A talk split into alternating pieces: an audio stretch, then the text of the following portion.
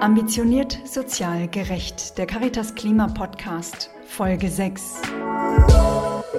Hallo und herzlich willkommen heute zur sechsten Ausgabe des Caritas Klima Podcasts der ersten Ausgabe nach der Bundestagswahl vom 26. September.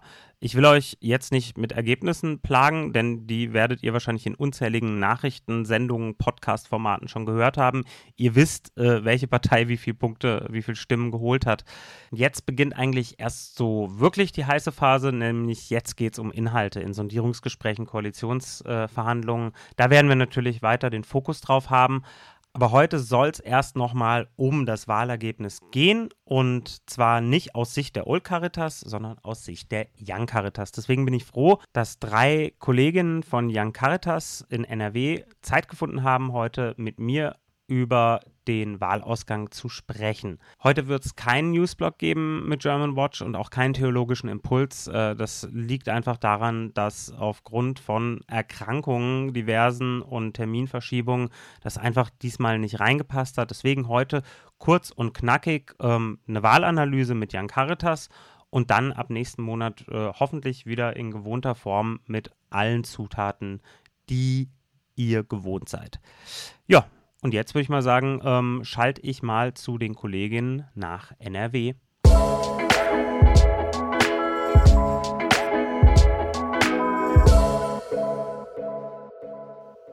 Ja, ich bin froh, heute drei junge Kolleginnen hier im Studio begrüßen zu dürfen von der Jan Caritas.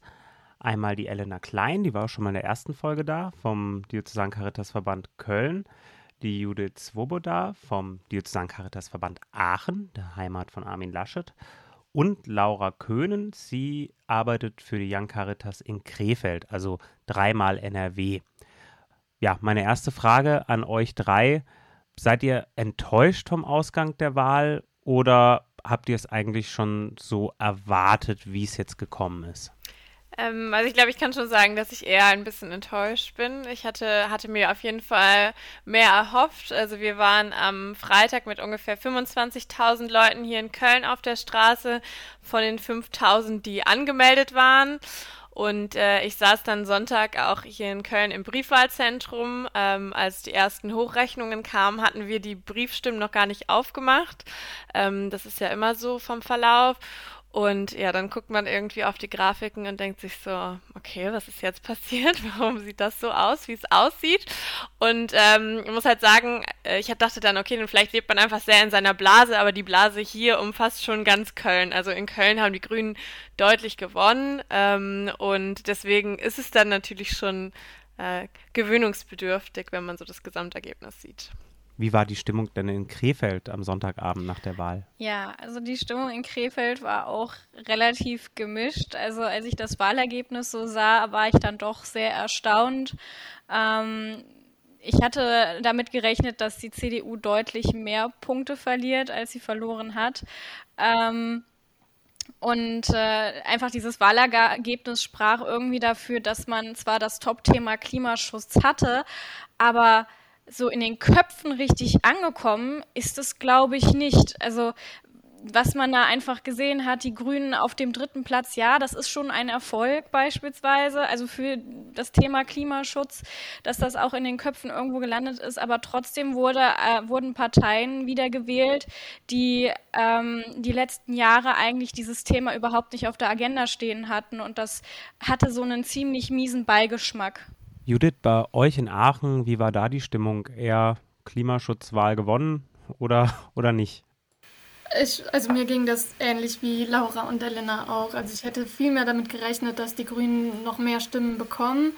Ähm, ja, aber vielleicht ist es wirklich so, dass ne, wir sind da in unserer Klimablase selbst drin, wir von Jan Caritas, weil wir uns da viel mit beschäftigen und haben vielleicht auch ähm, ja, uns zu sehr darauf konzentriert und zu wenig gesehen, was außenrum passiert.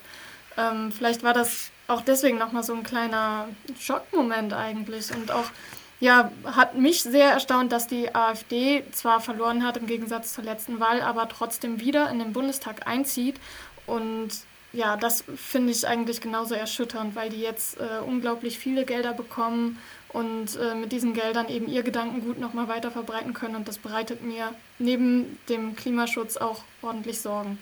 vor allen Dingen, dass die ähm, Länder, äh, dass die Bundesländer im Osten äh, so stark für die AfD gestimmt haben, beispielsweise jetzt Thüringen. Ähm, einfach, dass sie da so viele Direktmandate auch gewonnen haben, äh, dass ja, das war einfach erschreckend. Was mich total verblüfft hat, war die Tatsache, dass ganz viele ErstwählerInnen die FDP gewählt haben. Also die FDP ist sogar einen Punkt vor den Grünen bei den Erstwählern. Und die Frage ist jetzt auch so ein bisschen schon durch Social Media gegeistert, aber ich würde euch auch gerne fragen, warum glaubt ihr, haben so viele Leute die Christian Lindner Partei gewählt? Ja, ähm, da habe ich mir auch Gedanken zu gemacht. Also ich war eigentlich ähm, relativ ja, also nicht, nicht überrascht in dem Sinne, weil ich kann schon die Ansätze verstehen, wo Erstwähler sagen, hey, ich wähle eine FDP. Es ist ja so, dass der Liberalismus ähm, so, so die Grundidee hat, dass bei gleichen Chancen und, äh, und individueller Handlungsfreiheit jeder die Möglichkeit hat, sein Leben zu gestalten.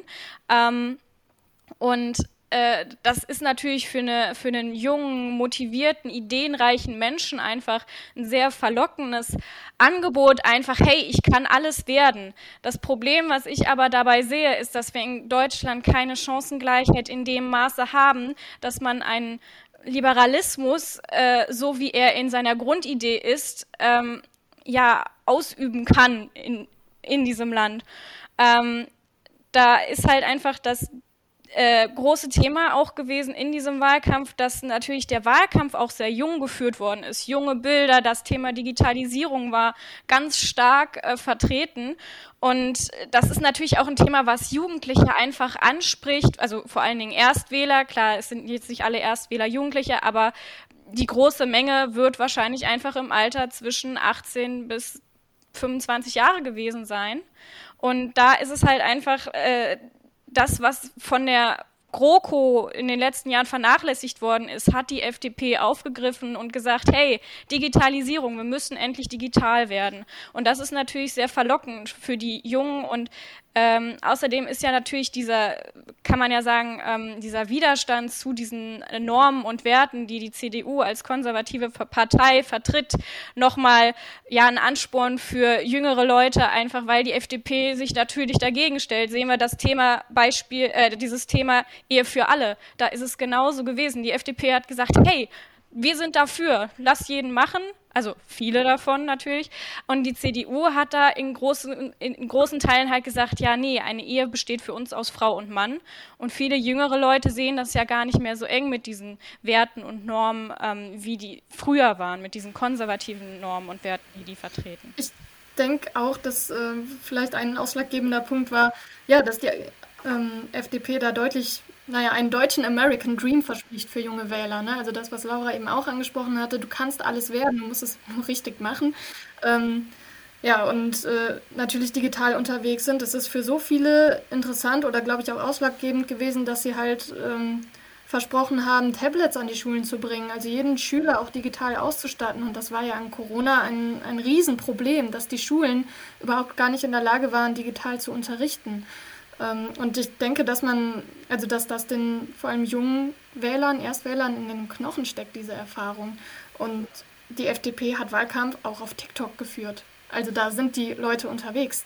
Die sehen das. Das macht keine oder zumindest keine andere der großen Parteien so in der Form. Das ähm, ist einfach eine Frage der äh, Ansprache, wo finde ich meine Wähler und auf welchen Medien sind die gerade unterwegs, also in deren Lebenswelt auch einzugehen. Da scheint die FDP ja einiges richtig gemacht zu haben im Wahlkampf. Ähm, Elena, hast du hier noch was zu ergänzen oder hast du vielleicht äh, nee. eine andere Erklärung für ja. dieses Phänomen? Also ich glaube, ich habe es auch so ein Stück weit kommen sehen, weil ich meine, man unterhält sich ja schon in der eigenen Blase, so was wählen die Leute und in meiner Bubble ist es ganz klar Grünvolt oder FDP und ich habe noch so zwei Tage vor der Wahl zu meinem Freund gesagt, so vielleicht muss ich mir die FDP noch mal genauer angucken, weil ich gar nicht so ganz verstehe, warum jetzt so viele aus meinem erweiterten Freundeskreis auf die Idee Idee kommen, die zu wählen. Oder es war auch so, ich komme halt vom Land. Bei uns haben auch auf kommunaler Ebene einige, die mit mir Abitur gemacht haben, ähm, für die FDP kandidiert schon. Und ich war immer so, hm, okay, aber wie kommt ihr darauf? Und ähm, ich glaube, was mich mega interessieren würde, wäre jetzt nochmal eine Geschlechteraufschlüsselung tatsächlich, weil ich muss sagen, ich habe halt nicht so die hohe Identifikation mit einem Christian Lindner. Für mich ist das eher so eine Figur, wo ich denke, will ich jetzt gar nicht unbedingt so sehen, dass der meine Interessen vertritt und ich sehe es auch nicht, dass er das tun würde. Aber ich verstehe natürlich schon, ich meine, wir sitzen jetzt alle drei, ähm, wie wir hier heute eingeladen sind, im Laschet-Bundesland. Wir haben alle drei dann dieses Empfinden von bitte nicht. Und ähm, wenn man aber dann eben Werte hat, die, die Richtung CDU, Richtung FDP gehen, wo man sagt, ich möchte aber mein eigenes Haus haben, ich möchte aber mein Auto haben und ich möchte keine, in Anführungszeichen, Verbotspartei wählen, weil ich halt vielleicht kein, in Anführungszeichen, Öko bin und deswegen kann ich die Grünen nicht wählen. Und wer hat dann junge Themen? dann bin ich halt total bei den anderen beiden. Also das ist, ähm, insofern hätte man es eigentlich kommen sehen können und ich finde es total spannend, dass so viele äh, Zeitungen und Nachrichtensendungen das jetzt erstmal so aufdröseln, wenn man so denkt, woher kommen diese Leute, obwohl es halt absehbar war irgendwie. Das finde ich auch total spannend. Aber unterm Strich ist es ja so, dass eben diese Gruppe der Erstwählerinnen einen relativ geringen Einfluss auf das Gesamtergebnis der Wahl hatten. Viel höheren Einfluss haben Menschen, die über 60 sind, Menschen, die über 70 sind. Ähm, und die haben scheinbar ihr Wahlverhalten jetzt nicht so doll geändert, wie sich das vielleicht äh, der eine oder andere, die eine oder andere gewünscht hätte. Ähm, wie seht ihr das? Äh, seid ihr enttäuscht darüber, dass irgendwie äh, unsere Großelterngeneration ähm, nur bei der SPD und CDU ein Kreuz machen kann? Also ich äh, habe da eine schöne Anekdote zu. Äh, ich habe mit meiner Oma halt über die Parteien gesprochen und hatte mit ihr zusammen den Wahlomaten gemacht. Da sie halt einfach nochmal so Fragen zu verschiedenen Themen hatte, habe ich ihr dann auch nochmal die Fragen mit erläutert, also was damit gemeint war. Und am Ende kam raus, äh, die Grünen könnte sie wählen als, als Vorschlag. Äh, also ganz oben. Und äh, sie dann erstmal so, was? Die Grünen? Was? Nein, das geht ja nicht. Also, wer wählt denn die Grünen, so nach dem Motto? Und äh, ich dann so, ja, aber du hast diese Ansichten, du teilst diese Ansichten. Und dann sind wir so die äh, Parteien durchgegangen und dann kam so, ja, wo ist denn die SPD? Wo ist denn die SPD? Der Scholz, der ist so ein ganz netter. Ja, und äh, dann stand natürlich der Herr Scholz äh, als, ich weiß nicht, also auf jeden Fall so mittig von den äh, Prozentwerten auch. Und ähm, mit seiner, mit seiner SPD. Und dann sagte meine Oma, ja, also den Laschet, den kann man ja so an sich, ach, ist schwierig. Und äh, dementsprechend, ja, aber die Baerbock sehe ich auch nicht so, ja, dann gucke ich mal, was ich mache. Also da war schon dann so dieses äh, Umdenken hatte stattgefunden in gewisser Weise, aber sich dazu überwinden, einfach eine Partei äh, zu wählen, also das, das könnte vielleicht auch für alle sprechen. Ich möchte da jetzt nicht böse über meine Oma reden, ne? aber äh, ich glaube einfach, dieses Umdenken hat in gewisser Weise stattgefunden, dass man dann halt eine Person, die halt so viele Fauxpas sich geleistet hat, wie der Herr Laschet, äh, sich einfach nicht, äh, nicht einfach wählen möchte, aber das halt immer noch in den Köpfen ist, die Grünen sind halt vielleicht noch so die Ökos aus den 60er, 70er Jahren einfach. Und also ich habe scheinbar die gleiche Oma wie Laura. Ähm, wusste ich auch noch nicht, dass wir miteinander verwandt sind. Aber ich hatte ein sehr ähnliches Gespräch, nämlich, weil meine Oma auch sagte, Elena, wen wählen wir denn? Und ich habe gesagt, Oma, wie wär's mit den Grünen? Und ich dachte, die kippt mir vom Sofa. Und ich habe einen sehr bösen Blick meiner Mutter geerntet. Ähm, und dann haben wir das aber auch nochmal geklärt. Und ich habe gesagt, Oma, den Laschet kannst du nicht wählen. Der lässt Klausuren, wenn er sie verschwunden hat, gibt er das, wer verloren hat, gibt er es nicht zu, sondern trägt einfach irgendwelche Noten ein. Das äh, hängt uns hier in der Region ja immer noch nach nach, wie man sich hier verhält an den äh, NRW-Universitäten. Und äh, dann hat sie gesagt, oh echt? Nee, das wusste ich nicht. Das ist aber dann ein schlimmer Finger. Nee, dann kann ich den ja nicht wählen. Also ich weiß nicht, was das am Ende geworden ist. Hattest du auch so ein Oma-Opa-Gespräch, Judith? Ich habe leider keine Großeltern mehr, die diese Wahl mitwählen konnten. Ähm, aber ich ähm, kann ein Gespräch mit meiner Oma zur letzten Bundestagswahl wiedergehen, aber da ging es dann in Richtung FDP, weil sie wir liefen so durch die Straßen und spazierten und überall hingen die Wahlplakate und sie so, ah ja, der Lindler, der sieht aber nett aus. Also ich finde, den kann man schon mal wählen. So, einfach weil der nett aussieht, weil der sympathisch irgendwie aussah mit seinem Drei-Tage-Bart, weiß ich nicht, äh, hat meine Oma dann, ja, Lindner gewählt. Also ich glaube, ja, ich weiß nicht, woran es liegt. Es ist halt echt so diese, dieses Erscheinungsbild und äh, aber auch diese naja, vertieften Werte, die ja 60, 70 Jahre lang in den Menschen auch schon so drin sind. Und dann, also je länger das ja drin ist, desto schwieriger wird das daran, was zu ändern. Ich bin, was das angeht, echt ein bisschen frustriert, weil ja auch vor der Wahl häufig diese Argumente aufkamen, denkt doch an eure Kinder, an eure Enkel, wie es denen geht, wenn die so alt sind wie ihr, haben die, keine Ahnung, schon so und so viel Grad Erderwärmung erlebt oder erleben sie gerade mit und so und so viel ähm, Naturkatastrophen. Also ich habe jetzt aber, das war nach der Wahl, nochmal äh, von der ähm, Klimatask, glaube ich, eine Auflistung gesehen, wie viele äh, Starkwetterereignisse ein Kind erlebt, das 2020 geboren wird. Das sind, ich glaube, sechs oder siebenmal so viele war das. Das fand ich schon erschütternd. Und dann überlege ich mir, will ich überhaupt noch Kinder in die Welt setzen, wenn die sowas erleben ja, müssen? Ich finde es auch ziemlich frustrierend. Also es ist auch moralisch einfach sehr schwierig, finde ich. Jetzt habt ihr gerade von euren Erlebnissen berichtet mit der Großelterngeneration. Dabei war doch eigentlich diese Wahl als Klimawahl ausgerufen. Ein paar Tage vor der Wahl sind noch 600.000, 700.000 Menschen in ganz Deutschland auf der Straße gewesen.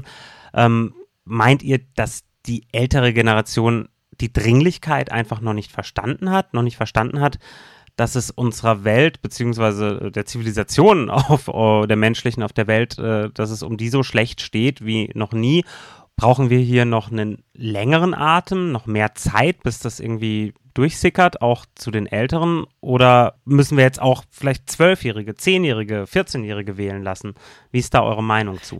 Genau, also ich glaube, wir brauchen auf jeden Fall noch einen mega langen Atem. Also wir haben ja schon äh, sowohl über die Zukunftszeitung, die wir verfasst haben, wo wir einen Blick geworfen haben ins Jahr 2050, einmal auf positive Weise, einmal auf negative Weise, ähm, versucht, ja, einfach nochmal klarzumachen, wo, worum geht es hier eigentlich? Wie, wie lässt sich das plastisch vielleicht erfassen? Und haben die ja auch in die Verbände reingegeben, denn auch bei der Caritas ist die Altersstruktur ja nun mal eigentlich etwas höher. Das heißt, da erreichen wir eigentlich auch viele von denen, deren Stimmen sehr, sehr relevant für uns wären.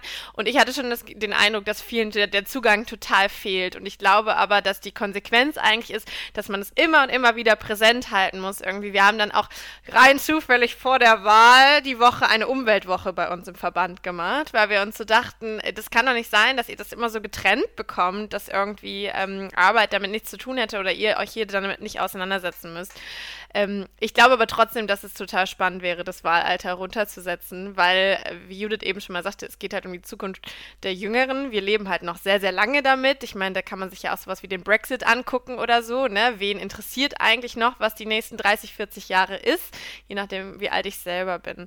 Und äh, das macht es schon schwer. Und ich glaube, da müssen wir weiter, auch wenn es echt zäh und anstrengend ist, äh, da dranbleiben. Ab welchem Alter würdest du sagen, kann man gut wählen? Weil 18 ist ja auch nur irgendwie so eine Zahl, ne? Ja, das stimmt. Also ich glaube, 16 geht auf jeden Fall. Ähm, vielleicht müsste man auch mal darüber nachdenken, ob man es noch niedriger ansetzt. Aber ich glaube, das ist dann ja wieder so eine Sache auch der Curricula der, der Länder und so. Wie viel politische Bildung hatte man eigentlich? Wie ist der Zugang zu diesen Themen und so? Da muss man sich dann wahrscheinlich nochmal Gedanken drüber machen. Obwohl natürlich auch bei den älteren Generationen, ob da die politische Bildung immer so toll ist, ähm, darüber lässt sich natürlich auch nochmal sprechen. Also ich sehe das wie du mit dem Wahlalter, ähm, das auf 16 finde finde ich eine gute Idee, das runterzusetzen, so wie wir es schon kommunal und auf Landesebene machen. Äh, einfach aus dem Grund, man, man sagt, ab 16 ist man äh, eigentlich in der Schule so weit, dass man seine Bildungslaufbahn abgeschlossen hat. Ab da fängt für beispielsweise jemanden, der einen Realschulabschluss gemacht hat, seine Ausbildung an. Das heißt, er geht schon in einen Beruf rein. Er hat die Fülle an Informationen und Bildung bekommen, die wir in diesem Land sozusagen vorsehen. Und ab der 10. Klasse ist ja nur noch die oder ist noch die gymnasiale Hochschulreife dann zu sehen.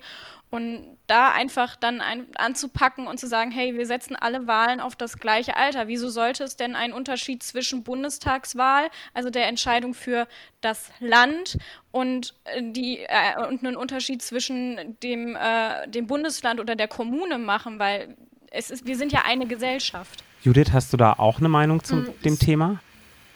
Ja, auf jeden Fall. Und ja, auf jeden Fall Wahlalter absenken. Also äh, und wenn es nur deswegen ist, das, dieses Ungleichgewicht halt auszugleichen, ne? also zwischen den älteren und jüngeren Wählern, da halt wieder eine Balance herzustellen. Und ich habe einen jugendverbandlichen Hintergrund und seitdem ich in den Jugendverbänden als Jugendliche schon aktiv war, setzen die sich dafür ein, das Wahlalter abzusenken. Ähm, es gibt einen Verband, der kämpft sogar dafür, das Wahlalter ab null Jahren möglich zu machen, weil die halt sagen, wir sind das beste Beispiel, wir funktionieren alle demokratisch, hier passiert Mitbestimmung von Kindern und Jugendlichen. So, und die sind sehr wohl in der Lage, mitzubestimmen und zu entscheiden, was sie für sich und ihre Zukunft möchten. Ähm, je nach Alter, also ob das jetzt ab null wirklich praktikabel ist, weiß man nicht.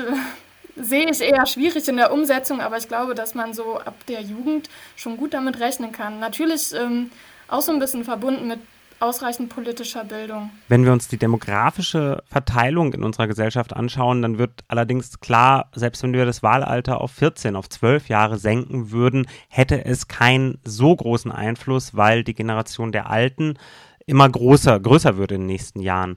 Umso verständlicher vielleicht auch, dass jetzt auch immer mehr Stimmen laut werden, die sagen, nee, auf die Straße gehen alleine, das reicht nicht mehr. Wir müssen radikaler werden ähm, in unseren Aktionen. Äh, will Jan Caritas vielleicht auch radikaler werden? Also radikal finde ich immer so ein also ja, finde ich nicht, finde ich nicht angebracht. Also wir sind in einer Gesellschaft. Eine Gesellschaft bedeutet Aushandlung.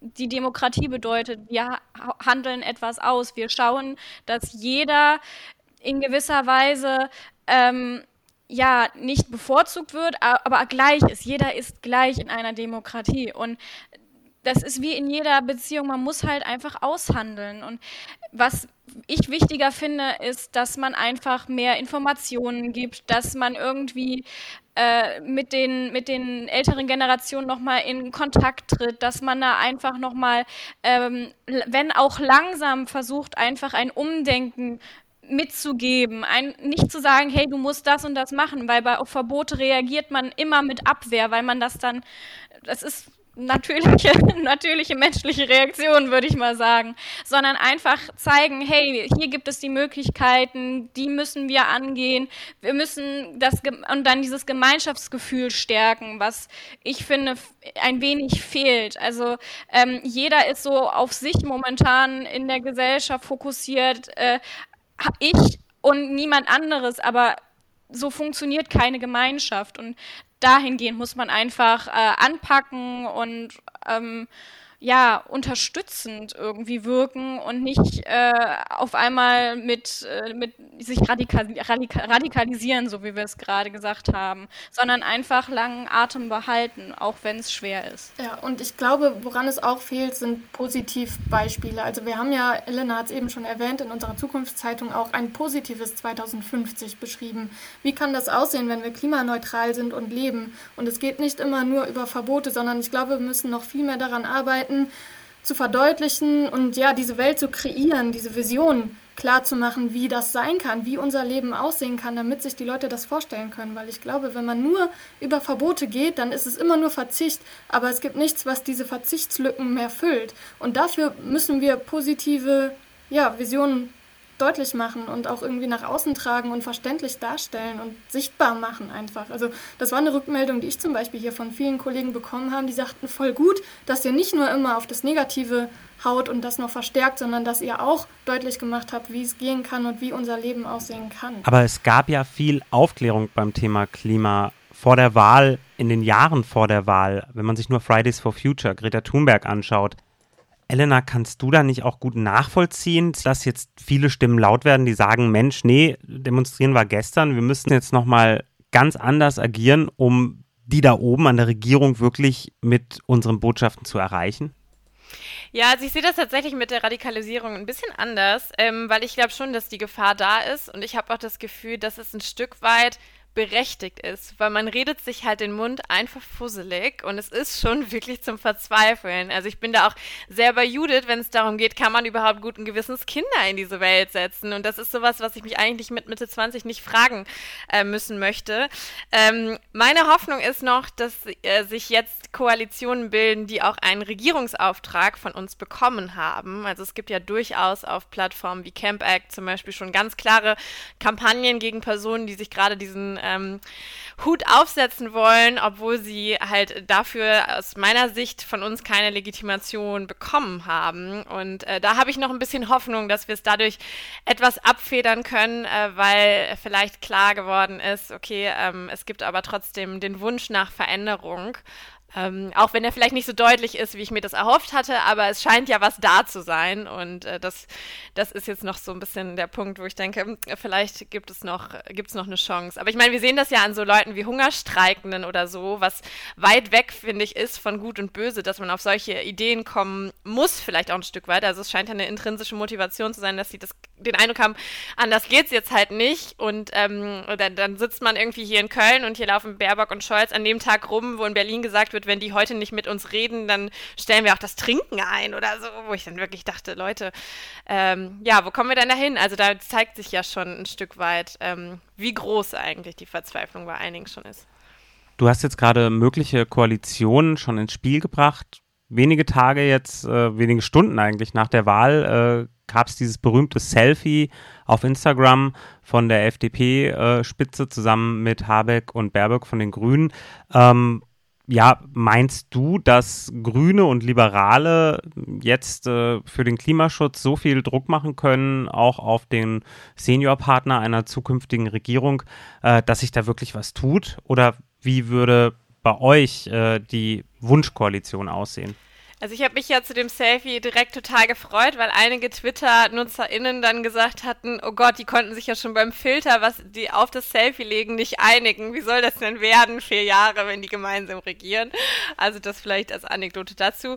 Ähm, ich hätte Jamaika le letztes Mal total spannend gefunden. Da waren wir ja an einem ganz guten Punkt, weil ich aber auch glaube, dass unsere Generation noch sehr Merkel-affin war.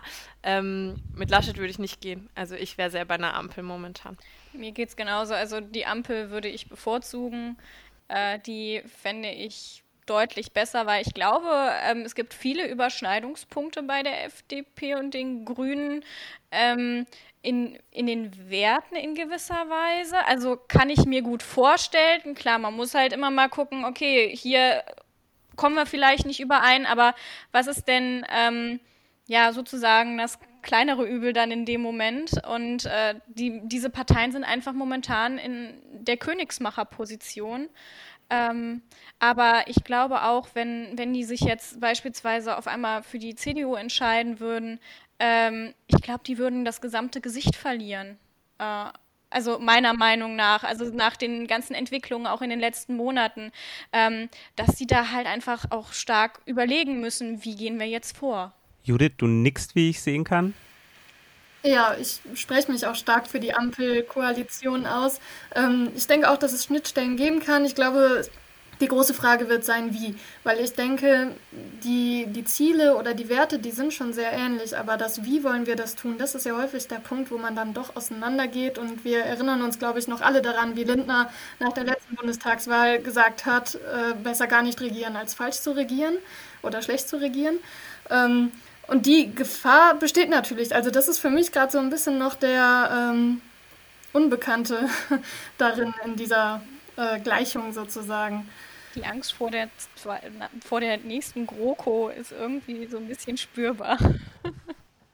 Ja, wir können uns ja noch alle an die elendlangen Sondierungsrunden nach der letzten Bundestagswahl erinnern, die dann eben genau in dem Desaster irgendwie geendet sind.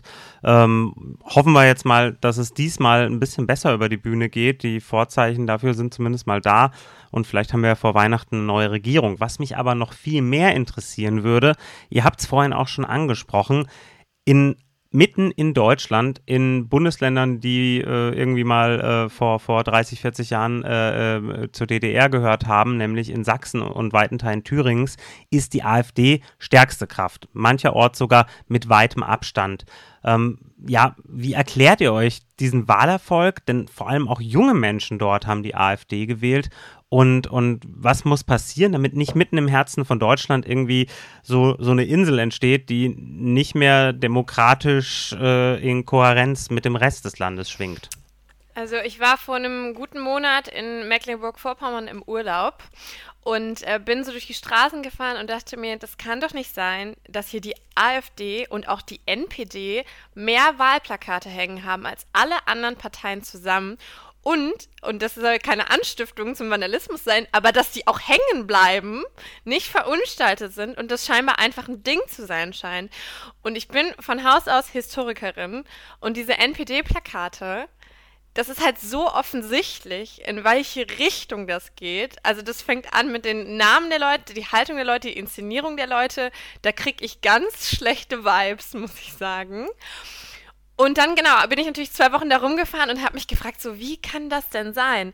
Aber wenn man dann natürlich in so ganz ländlichen Regionen sitzt, wo halt kein Bus fährt, nicht ein einziges Mal am Tag, wo man mit gewissen Themen, mit denen ich hier in meiner Kölnblase ständig konfrontiert werde, seien das irgendwie genderfluide Menschen, seien das Menschen, die zugewandert sind, alles Sachen, die für mich völlig normal sind hier und die vielleicht so aus weit, weit weg einem einfach Angst machen, weil man irgendwie das nicht richtig einordnen kann und nicht weiß, damit umzugehen. Und dann kommen halt welche, die sagen, ja, mit uns bleibt alles normal. Dann machen wir Deutschland endlich wieder normal.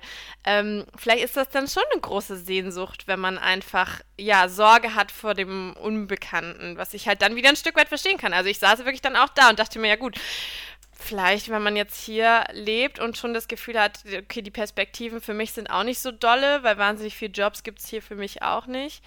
Ähm, ja, dann kommt man vielleicht doch schnell dahin. Also ich finde das also ich sehe das ähnlich, aber es ist auch so, es wurde viel, bei, ähm, als die Mauer gefallen ist, versprochen, ähm, äh, dass, da, dass man dann gleich ist wie der Westen in gewisser Weise.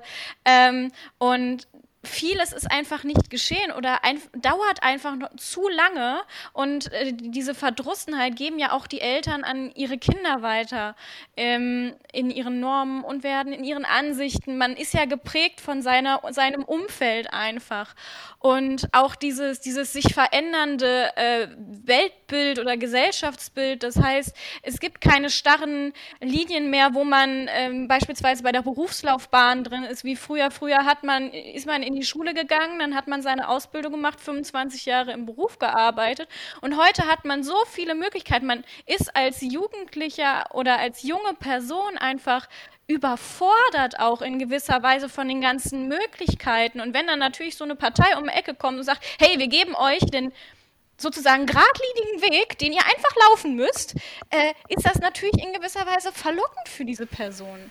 Judith, ich sehe, du nickst äh, wieder. Hast du noch einen Aspekt, den du mit reinbringen willst? Nein, ich finde es nur sehr, sehr schwer nachzuvollziehen. Also deswegen fand ich gerade total interessant, was äh, Elena erzählt hat, ne? dass das vielleicht dieser, dieser Wunsch nach Normalität und auch Konstante ist, der da ist. Aber ich finde es für mich persönlich total schwierig nachzuvollziehen. Und ich musste gerade auch daran denken, dass, also die AfD leugnet ja auch so Sachen wie pandemisches Corona. Also wir sind da wieder bei Dingen wie, wie sehr hört die Politik auf Wissenschaft und kann man Wissenschaft leugnen?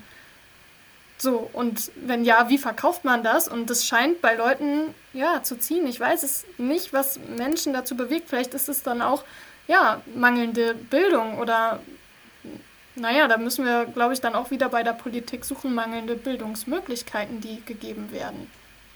Und ich glaube, das ist es nämlich nicht. Also ich glaube nämlich nicht, dass es das Thema mangelnde Bildung ist, weil du hast ja auch Leute, auch auf den Wahlplakaten, die haben ihren Professor, Doktor, das sind ja Leute, die wir eigentlich objektiv als sehr gebildet ansehen würden, sondern ich glaube, es ist echt dieses, ja, dieser fehlende Kontakt mit Themen, die für uns vielleicht in unserer NRW-Bubble halt voll normal sind einfach und die einem aber irgendwie, ja, Zukunftssorgen machen. Ihr habt jetzt gerade von der NRW-Bubble gesprochen. Ich glaube, diese Bubbles gibt es natürlich immer mal wieder. Also ich wohne zum Beispiel in Freiburg. Wir sind hier eine grünen Hochburg. Und natürlich auch die Großstädte im Osten Deutschlands. Ähm, die sind da auch nochmal ähm, ganz anders äh, politisch aufgestellt. Da gibt es natürlich auch ein Land-Stadt-Gefälle. Ähm, und dennoch scheint es ja so, dass diese Zukunftsthemen, also das Zukunftsthema Klimaschutz, irgendwie bei den Menschen in Sachsen und Thüringen nicht ganz so gut haftet oder nicht ganz so gut fruchtet wie im Rest von Deutschland. Wie könnt ihr euch erklären, dass jetzt mittlerweile die AfD äh, so eine Stammwählerschaft hat, zum zweiten Mal hintereinander in den Bundestag mit über 10 Prozent eingezogen ist? Ähm, ist da irgendwie, ja, das Thema Zukunft und Klimaschutz und die Dringlichkeit für das Thema nicht erkannt worden oder woran könnte es liegen? Also ich, ich habe da gerade einen persönlichen Gedankengang zu. Ähm, wenn ich mich mit diesen Problem als junger Mensch äh, beschäftige oder das lese irgendwo, wie du es gerade gesagt hast. Und dann kommt ein Professor, Doktor von der AfD und sagt mir, das ist alles nicht so. Die lügen dich an. Wähl mich. ich mache mir die Welt, wie sie mir gefällt, so. Ja, dann wähle ich natürlich den. Also wenn er mir das halbwegs glaubhaft verklickern kann und dann hat er einen Professor und einen Doktortitel. Also so ein bisschen Obrigkeitsdenken. Da kommt jemand, der weiß was. Ja, und mit, mit seinen Titeln beziehungsweise ähm, augenscheinlich wissenschaftlicher Expertise und dann sagt einer, das, was alle anderen sagen, stimmt halt nicht, aber scheint ja irgendwie auch ein studierter Mensch zu sein. Also ich glaube auch, dass das mit den, ähm, also dass das mit diesem Entschuldigung. Äh, genau, dass das äh, mit diesem, diesem, diesem Denken von, ach, das sagt ein Doktor oder ein Professor immer noch sehr stark verankert ist. Aber ich glaube auch, dass in diesen Bundesländern einfach die Themen ganz anders liegen. Die werden das wahrscheinlich wahrnehmen, aber die haben einfach ganz andere Existenz. Ängste in gewisser Weise, was die berufliche Laufbahn angeht, was den, den Zuzug, also die, das, das Dorfleben an sich, das stirbt ja, oder beziehungsweise das ist ja so, wenn du jung bist und studieren möchtest, gehst du in eine Großstadt. Das heißt, man zieht weg beispielsweise oder man macht eine Ausbildung. Und die Dörfer sterben so in gewisser Weise auch langsam aus. Es macht natürlich nochmal eine ganz andere Angst, als äh, wie wir es jetzt hier in, in, in NRW beispielsweise haben. Also es ist jetzt nur eine Vermutung. Ähm, hier ist halt einfach, man hat hier Städte an Städte an Städte ähm, und man muss sich da gar keine Gedanken machen, irgendwie einen Beruf zu finden, eine Ausbildungsstelle oder ähnliches. Und ähm, das ist vielleicht nochmal so ein Punkt, der da mit reinspielt. Einfach andere Probleme. Ich, ich glaube, was ähm, noch ein entscheidender Punkt ist, ist im Prinzip die Vision, die Parteien wie die AfD oder auch die Basis, die bei uns auch einige Stimmen bekommen hat, so aufmachen. Also, dass du ja im Prinzip geboren wurdest, so in den 90ern oder Anfang der 2000er und man hat gedacht, dein Leben wird halt so easy going, alles ist total sicher, es ist ein Leben in Wohlstand und es wird super bequem und wir sind jetzt so die, die sich ins gemachte Nest setzen können, wir haben ein geeintes Deutschland und jetzt wird es richtig geil. Und jetzt so nach und nach kommen dann aber die Dinge, dass du merkst, so, okay, scheiße, wir haben halt Pandemien, wir haben eigentlich Umweltkatastrophen, wir haben eigentlich auch Unsicherheit, was Arbeitsplätze anbetrifft.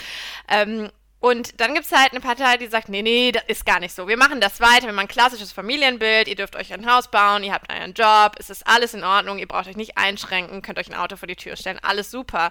Dann ist das ja vielleicht schon ein totaler Sehnsuchtsort, weil das so die Komfortzone ist, die einfach kreiert wird. Und, für, und äh, ja, irgendwie müssen sich halt alle anderen vielleicht eingestehen, es, es wird halt irgendwie unbequem für uns alle in gewisser Hinsicht. Und ähm, ja, ich würde das auch lieber ausblenden. Also ich finde eigentlich die Vision, die ich hätte, wo ich sage, ich habe einen sicheren Job und kann meine Familie haben und alles ist tutti frutti, ist, gefällt mir grundsätzlich auch besser. So. Und ich glaube, äh, daher kommt vielleicht auch vieles, warum man damit sympathisiert. Ja, die Sache mit dem Ausblenden finde ich total spannend, weil wir ja andauernd Dinge ausblenden und äh, eine Partei, die sich aufs große Ausblenden Ausblenden spezialisiert, äh, dass die natürlich irgendwie äh, Wähler findet, ist irgendwie auch logisch. Jetzt will ich aber ganz zum Schluss unseres Gesprächs nochmal den Blick in die Zukunft richten. Wir werden irgendwann mal in Zukunft, äh, naher Zukunft hoffentlich eine neue Bundesregierung haben und die muss auch was tun fürs Klima. Ähm, was würdet ihr denn der neuen Bundesregierung, unabhängig davon, welche Partei sie jetzt äh, am Schluss stellt, gerne mit auf den Weg geben für die ersten 100 Tage? Was muss da passieren? Ich kann gern anfangen. Für mich ist ganz klar, dass es einen neuen Plan zur Erreichung des Pariser oder Einhaltung des Pariser Abkommens braucht. Ich würde halt. Also das muss definitiv überarbeitet ja, werden. Dass man wieder mehr auf nachhaltige Energien beispielsweise auch setzt, dass man einfach da schaut, dass man wieder Förderprogramme ähm, stärker ins Leben ruft, um die Anreize besser zu machen für ähm, Personen wie zum Beispiel, ich, ne, ich nehme jetzt einfach mal so einen typischen Namen für eine Gudrun und einen Helmut, äh, die dann halt im, im Vorort leben und sich dann vielleicht eine Solaranlage auf ihr schönes Häuschen bauen. Äh, einfach da Anreize zu setzen. Ja, für mich wäre auch, ich meine, wir sitzen ja hier auch mitten im Hochwassergebiet im Prinzip. Also ich bin ja zuständig fürs gesamte Erzbistum Köln. Das heißt, wir haben halt auch so Erfstadt und so ist alles bei uns im Gebiet. Das heißt, ja, für mich ist auch ganz klar so das Thema Klimastrategie. Ganz, ganz klare Signale setzen, ähm, wie wir jetzt weiterkommen, sei es jetzt irgendwie Kohle, sei es äh, Prävention für solche Katastrophen. Was passiert dann eigentlich? Also ich glaube, da ist ganz, ganz viel zu tun. Ich äh, möchte auch gar nicht mit den Leuten tauschen. Eine Frage hätte ich noch zum Thema Aufklärung zum, The äh, zu, zum Klimaschutz. Ähm, glaubt ihr, es braucht hier mehr Aufklärung, vielleicht ein Unterrichtsfach oder ähnliches? Weil scheinbar äh, kapieren ja einige Leute erst dann, wenn die Flut wirklich kommt, äh, ja, was Sache ist. Also beispielsweise hat sich ja jetzt am Wahlergebnis gezeigt, dass in den Kreisen, in denen tatsächlich äh, diese im Juli die, diese Jahrhundertflut, äh, ähm, die wahrscheinlich keine Jahrhundertflut bleibt, ähm, passiert ist, dass dort die Altparteien komplett abgestraft wurden. Aber es kann ja nicht sein, dass äh, äh erstmal alle irgendwie überflutet werden müssen, äh, bevor sie kapieren, wie ernst es ums Klima steht. Ähm, glaubt ihr, da muss mehr passieren? Ich finde gerade interessant, dass du gesagt hast, dass in den Bereichen, wo die Flut so krass war, die ähm, ja, konservativen Parteien ziemlich abgeschmiert sind. Ich habe einen Bericht gesehen im Fernsehen und da kam für mich genau das Gegenteil raus. Also da wurden wirklich die Leute vor den Wahllokalen gefragt, äh, ändert die Flut euer Wahlverhalten. Und da waren super viele dabei, die sagten, nee, das ist ja so eine Jahrhundertsache. Ich glaube nicht, dass das jetzt unbedingt was mit der Politik zu tun hat. So. Und die wählen wie immer oder vorher immer auch. Das war echt die Ausnahme, die dann sagten, ja, das hat jetzt mein Wahlverhalten geändert. Also das wollte ich nur noch mal ähm, sagen. Ja, spannend. Ich habe mir tatsächlich nur das Wahlergebnis aus diesen Kreisen angeschaut und da ist die CDU einfach massiv mhm. abgestraft worden äh, und sie war davor dort stärkste Kraft. Immerhin. Ich ähm, habe bei der Klimademo am Freitag hatte jemand ein Poster, wo drauf stand, sagt die Wahrheit. Und ähm, ich glaube, das wäre schon für mich so der Punkt, um die Frage zu beantworten. Ähm, es ist eigentlich alles bekannt. Die Fakten sind eigentlich, die liegen eigentlich auf dem Tisch und äh, es ist aber scheiße. Es tut halt ein bisschen weh, wenn man es ausspricht. Und ich glaube, das äh, würde so immens viel machen. Also klar, dass man Klima als Schulthema haben muss, obwohl wir da auch jetzt, ich habe da kürzlich auch nochmal drüber gesprochen, ich habe vor acht Jahren Abitur gemacht.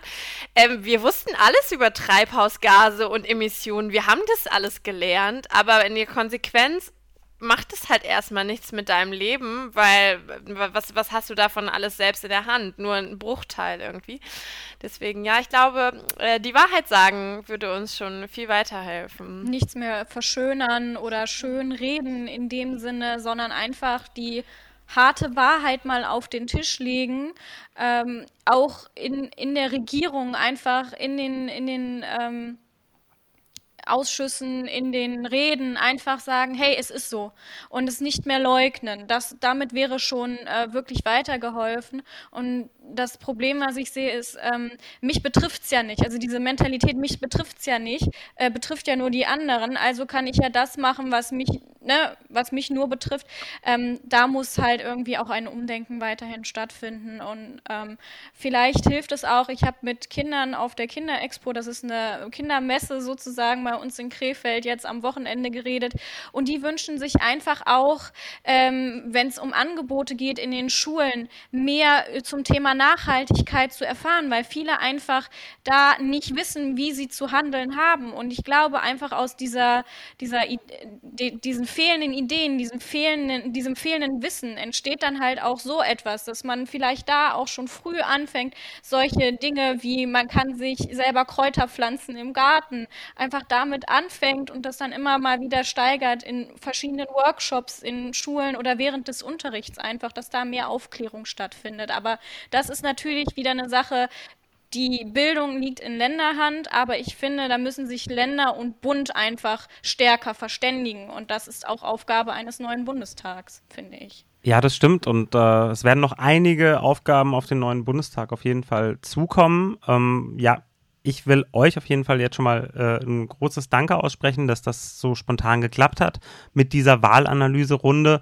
Äh, ich weiß, ihr habt jetzt gleich schon den nächsten Termin, deswegen will ich euch nicht weiter lange aufhalten. Was ich allerdings tun kann, ich kann euch versprechen, dass wir in der Zentrale der Caritas im DCV an dem Thema dranbleiben und äh, auch jetzt in den Koalitionsverhandlungen ähm, für sozial gerechten Klimaschutz in Brüssel, in Berlin, ähm, jetzt natürlich erstmal vornehmlich in Berlin, äh, dafür kämpfen.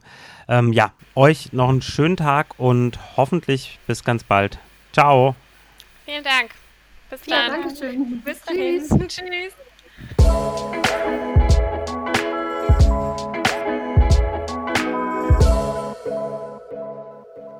Ja, das war's für heute vom Caritas Klima Podcast. Ich hoffe, die Folge hat euch Spaß gemacht. Ihr habt gern zugehört. Ähm, wie immer findet ihr weitere Infos bei uns auf dem Blog klima.caritas.de oder in den Show Notes. Ich sage nochmal vielen, vielen Dank an die Kolleginnen der Young Caritas äh, und auch für die Vermittlung an meine Kollegin von Young Caritas Deutschland, Irene Bär. Top, Vielen Dank, dass das so schnell und unkompliziert geklappt hat. Ja, und dann äh, freue ich mich, äh, ganz viele von euch Hörern wieder beim nächsten Mal begrüßen zu dürfen. Wünsche euch noch einen schönen Tag, ähm, eine schöne Woche, einen schönen Monat. Auf Wiederhören und bis bald. Tschüss. Sie hörten eine Folge des Caritas Klima Podcasts, gefördert durch die European Climate Foundation. Redaktion Martin Herzig, Deutscher Caritasverband. Mehr Infos unter klima.caritas.de.